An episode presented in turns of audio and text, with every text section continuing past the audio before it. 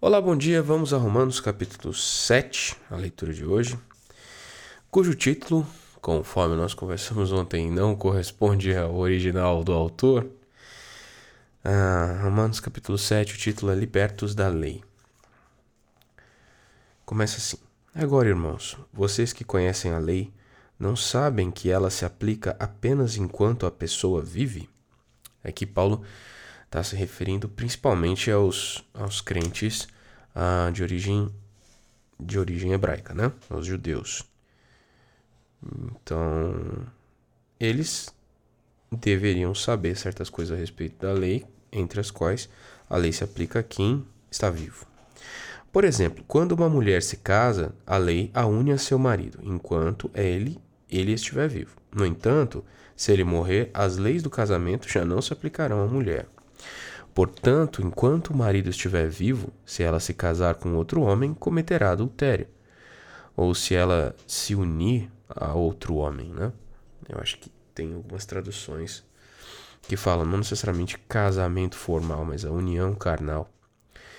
Mas se o marido morrer, ela, ela ficará livre dessa lei e não cometerá adultério ao se unir a outro homem ou ao se casar novamente. Assim, meus irmãos, vocês morreram para o poder da lei quando morreram com Cristo, e agora estão unidos com aquele que foi ressuscitado dos mortos. Como resultado, podemos produzir uma colheita de boas obras para Deus. Uma colheita de boas obras para Deus. Quando éramos controlados pela natureza humana, desejos pecaminosos atuavam dentro de nós e a lei despertava esses desejos maus, que produziam uma colheita de obras pecaminosas, cujo resultado era a morte. Então, Paulo está contrapondo dois tipos de colheita de obras aqui. Né? Ele está falando de uma colheita de obras pecaminosas, que eram resultado da lei. Então, a gente vai entender que a lei semeava conceitos no coração do homem e esses conceitos davam frutos de pecado. A nova vida em Cristo, ela dá frutos ah, de boas obras para Deus. Agora, porém, fomos libertos da lei, pois morremos para ela e já não estamos presos a seu poder. Podemos servir a Deus, não da maneira antiga, obedecendo à letra da lei, mas de maneira nova, vivendo no Espírito. Engraçado como para Paulo, a lei era algo é, que o constrangia e que. Eu não sei, Paulo demonstra um sentimento de, de liberdade muito grande ao entender é a nova vida em Cristo, não dependendo da lei, né? Os frutos da, da graça não sendo mais dependentes de uma lei. Cara, Paulo se, de, se eu não sei, eu vou, vou colocar aqui minha opinião, tá? Paulo parece que detestava a lei. Apesar de antes ter vivido para cumpri-la, como ele mesmo fala, né? Parece que depois que ele creu em Cristo e compreendeu Cristo, ele passou a desprezar profundamente não a lei, que depois ele vai falar que a lei é boa, mas ou ele já falou, né? Ele já falou também, a lei era boa. Mas o esforço do homem para agradar a Deus por meio de uma lei. Ele, Paulo é bem bem profundo no sentimento dele de desprezo ao esforço humano de agradar a Deus por meio da lei. É, e isso é bem representativo, eu acho. A gente tem que atentar para isso. Por um lado, nós temos liberdade em Cristo por outro lado, essa liberdade deve ela produz frutos de vida.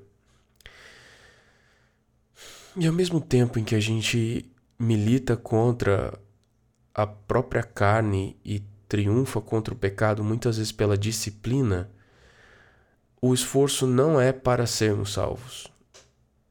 O esforço não é para que nós mereçamos a atenção de Deus. O esforço que nós fazemos é para talvez corresponder à nova vida que foi dada em Cristo para que a gente consiga fazer morrer a nossa natureza carnal. não é um esforço para obter graça, é um esforço porque a graça já foi dada. Eu tenho muito esse sentimento também. A lei de Deus expõe nosso pecado. Por acaso estou dizendo que a lei de Deus é pecaminosa? Claro que não. Na verdade, foi a lei que me mostrou meu pecado. Eu jamais saberia que cobiçar é errado se a lei não dissesse não cobice. Mas o pecado usou esse mandamento para despertar dentro de mim todo tipo de desejo cobiçoso. Se não houvesse lei, o pecado não teria esse poder. Houve um tempo em que eu vivia sem lei. No entanto, quando tomei conhecimento do mandamento, o pecado ganhou vida e eu morri. Assim descobri que os mandamentos da lei que deveriam trazer vida trouxeram em vez disso morte.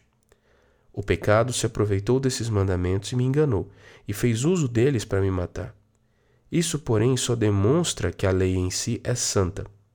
E santos, justos e bons são seus mandamentos. Mas então a lei que é boa foi responsável por minha morte? Claro que não. O pecado usou o que era bom para me condenar à morte. Vemos com isso como o pecado é terrível, usando os bons mandamentos de Deus para seus próprios fins perversos.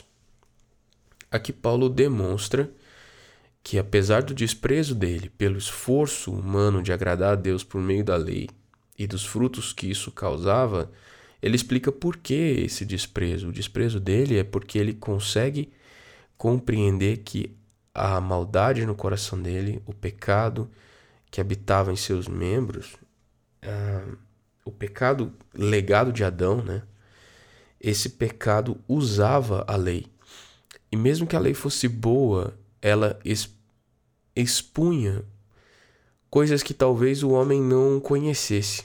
É, o homem não conhecia uh, determinadas coisas. E quando ele ouvia na lei, ele falava: Ué, isso existe?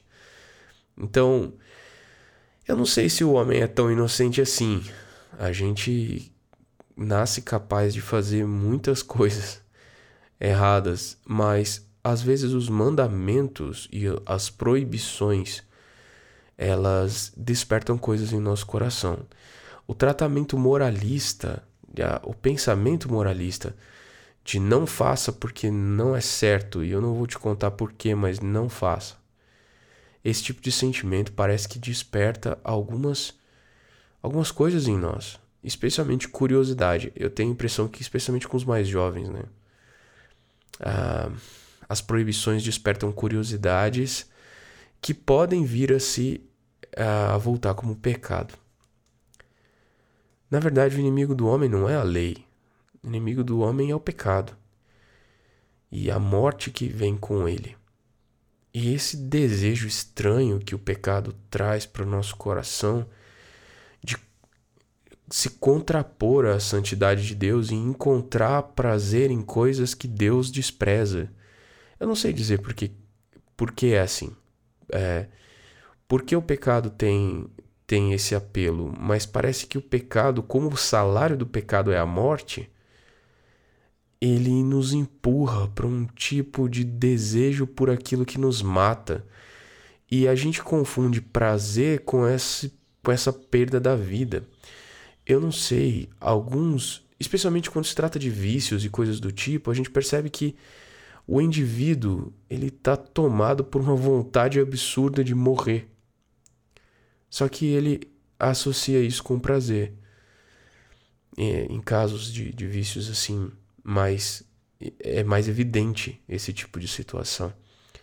Mas todo pecado tem por resultado a morte, os diversos tipos de morte. E a lei expunha esses pecados, mas não podia tratá-los. Ela não podia santificar o homem, ela só podia expor que o homem estava errado.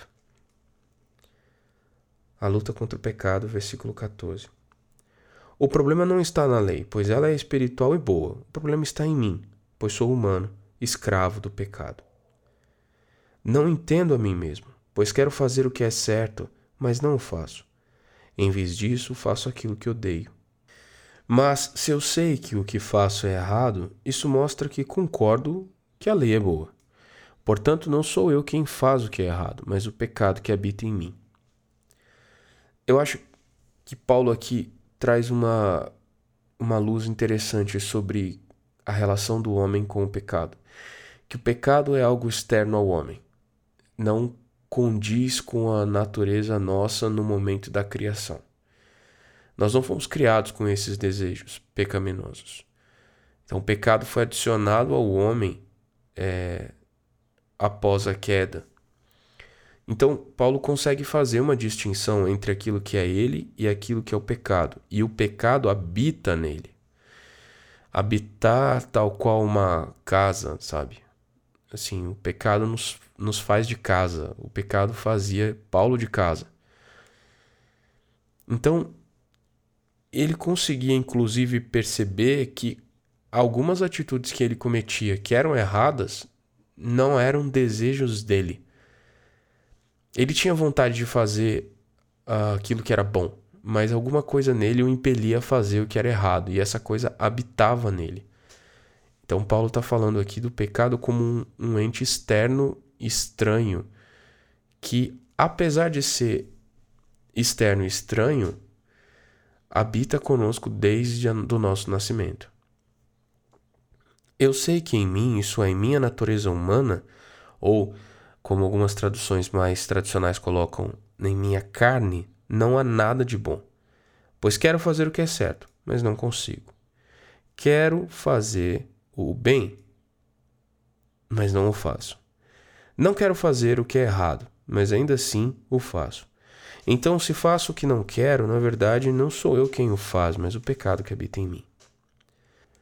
E eu sei que em mim, isto é, em minha natureza humana, ou como algumas traduções mais tradicionais colocam, em minha carne, não há nada de bom. Então, eu sei que em mim, na minha carne, não há nada de bom. Pois quero fazer o que é certo, mas não consigo. Paulo aqui está tá demonstrando a predileção dele por pelos resultados, né? É, as intenções não são tão importantes para Paulo nesse momento. O importante é o, o que resulta das intenções. A intenção era boa, mas o fruto foi ruim. A intenção era boa, mas a ação foi ruim. Então a intenção não conta, o que conta é a ação. Em certo sentido, a lei mosaica toda era assim, né? Claro, em alguns momentos ela tratava com a cobiça, por exemplo, que é muito mais intenção e, e, e desejo do que necessariamente uma, um ato mas a lei era muito mais preocupada com os atos externos do que com o coração. A lei dificilmente tratava com o coração do homem, por mais que é, ela falasse em alguns momentos disso, mas eram as ações que contavam. Então, usando a metáfora da colheita que aparece anteriormente no capítulo, era muito mais os frutos do que as sementes. Eu acho engraçado que aqui tem um, tem o, o cara que para mim mais viveu o Novo Testamento no Antigo, um dos que mais viveu o Novo Testamento no Antigo para mim é Davi, né? E Davi, ele diversas vezes nos Salmos, ele demonstra perceber que o pecado não está na ação necessariamente, ela está na intenção do coração. Então Davi muitas vezes ora pedindo ao Senhor que trabalhe e trate com o coração dele e não só com as ações. Ele consegue sentir que as ações derivam do coração. E por isso que eu entendo que Davi é um dos caras que mais viveu um relacionamento neotestamentário num tempo de Antigo Testamento, porque ele conseguia perceber essa questão da motivação do coração, o amor a Deus, o relacionamento é, de perdão e redenção que há no amor de Deus. Eu, um dia a gente conversa sobre isso. Eu estou acumulando coisas para falar no monólogo, né? Bom, quero fazer o bem mas não o faço. Não quero fazer o que é errado, mas ainda assim o faço. Então, se faço o que não quero, na verdade não sou eu quem o faz, mas o pecado que habita em mim. Então, essa aqui é a vida de todos nós, amiguinhos. Assim descobri esta lei em minha vida. Quando quero fazer o que é certo, percebo que o mal está presente em mim. Amo a lei de Deus de todo o coração Contudo, há outra lei dentro de mim que está em guerra com minha mente e me torna escravo do pecado que permanece dentro de mim. Como sou miserável! Quem me libertará deste corpo mortal dominado pelo pecado? Graças a Deus, a resposta está em Cristo Jesus, nosso Senhor. Na mente, quero de fato obedecer à lei de Deus, mas por causa de minha natureza humana, sou escravo do pecado. Eu quero confrontar essa leitura aqui com a leitura da NAA, a outra tradução, que eu uso bastante. Talvez você não tenha ou não esteja acessível para você, talvez você tenha uma RA aí, é parecida. É, eu queria ler esse final desse capítulo na NAA para vocês. Olha só, a partir do versículo 21. Assim encontro esta lei: quando quero fazer o bem, o mal reside em mim. Porque, segundo o homem interior, tenho prazer na lei de Deus. Mas vejo nos meus membros outra lei que, guerreando contra a lei da minha mente, me faz prisioneiro da lei do pecado que está nos meus membros. Miserável homem que sou, quem me livrará do corpo desta morte? Graças a Deus por Jesus Cristo, nosso Senhor. De maneira que eu, de mim mesmo, com a mente, sou escravo da lei de Deus mas segundo a carne sou escravo da lei do pecado. Então, a gente percebe pela tradução da NAA que é uh, um pouco mais original, uh, um pouco mais fiel aos originais, porque a NVT é mais interpretativa, embora seja uma boa interpretação na maior parte das vezes. É Paulo está demonstrando que existem leis diferentes militando dentro do homem. Existe uma lei na nossa mente que quer fazer a vontade de Deus. E ela corresponde talvez ao, ao nosso sentimento mais racional, ao nosso sentimento mais consciente, digamos assim. Esse sentimento mais consciente, mais externo e mais perceptível é de fazer o que é certo. Então a gente não quer ferir as pessoas, não quer magoar as pessoas, não quer furtar, não quer é, trair, enfim. Nosso sentimento é, é, o nosso desejo, o desejo de ser bom, de alguma forma. É amar o nosso semelhante e, e não ser incômodo para as pessoas. Talvez seja essa uma das maneiras de ver. Mas existe uma outra lei mais reptícia, uma outra lei mais sub, mais, mais interna e menos. Não mais interna, mas mais. É, eu não posso usar a palavra subconsciente aqui para não cair no, no, nos termos da, da perspectiva freudiana ou junguiana também, psicológica eu acho que ela é uma lei menos racional, ela é uma lei menos consciente, ela é uma lei da qual a gente não toma tanta não presta tanta atenção e, e, a gente não consegue racionalizar os efeitos dessa outra lei. E eu entendo que é assim porque essa lei habita em nós, mas ela não é a gente. Ela se misturou à nossa natureza, se miscuiu dentro de nós se inseriu em nós através da desobediência lá na queda, mas ela não corresponde à nossa identidade. Então, nós somos pecadores porque habita uma lei de pecado em nós, mas nós não fomos criados assim. E a nossa lei boa talvez seja, eu creio que é, né, na leitura corrente de Romanos, essa lei boa da nossa mente é aquela lei dos que não têm lei. Lembra que Paulo fala no, no capítulo 3 de que aqueles que não têm lei, eu vou até conferir se é no 3, é no 3 mesmo, né? Que ele fala de que alguns não têm lei, mas vivem ah, de maneira como se tivessem. Então é que existe uma algum sentimento de bondade, de nobreza, de justiça no homem. E mesmo aqueles que não conhecem a Deus e na sua revelação em Jesus Cristo conseguem ter alguma noção do que é bom. Mas essa outra lei, é essa outra lei que nos inclina ao, ao pecado, ela é ela é sagaz e ela atua por baixo muitas vezes daquilo que nos é consciente. E às vezes na intenção de fazer o que é bom, a gente acaba fazendo o que é errado. É uma lei estranha, uma lei alienígena que está misturada à nossa natureza, mas não corresponde à nossa identidade criacional. Isso é importante para a gente entender que é possível o homem sem pecado, mas não por si mesmo, porque a mistura dessa natureza é tão grande em nós e ela habita em nós há tanto tempo que não conseguimos conceber uma outra maneira de viver que não seja o conflito constante entre a lei de Deus que mora em nós e que parece ser mais coerente com a nossa versão original, digamos assim, e essa outra lei que se inseriu em nós pelo pecado na queda, mas que está tão misturada a nós que parece ser a gente mesmo. E aí você sente um conflito entre duas leis dentro do coração. E todos nós passamos por isso. Todos nós vivemos isso o tempo todo. E esse é o fim de Romanos 7. É, é Paulo falando que ele é um miserável e que ele quer ser liberto dessa luta. Ele quer que a carne mortal dele é, seja liberta dessa luta. Talvez aqui Paulo esteja mencionando a morte, porque ele fala no começo do capítulo que os, os mortos não estão debaixo de lei, né? Paulo fala assim, cara, talvez só morrendo eu consiga libertar essa carne dessa influência do pecado. E ele não está errado, porque foi preciso uma morte.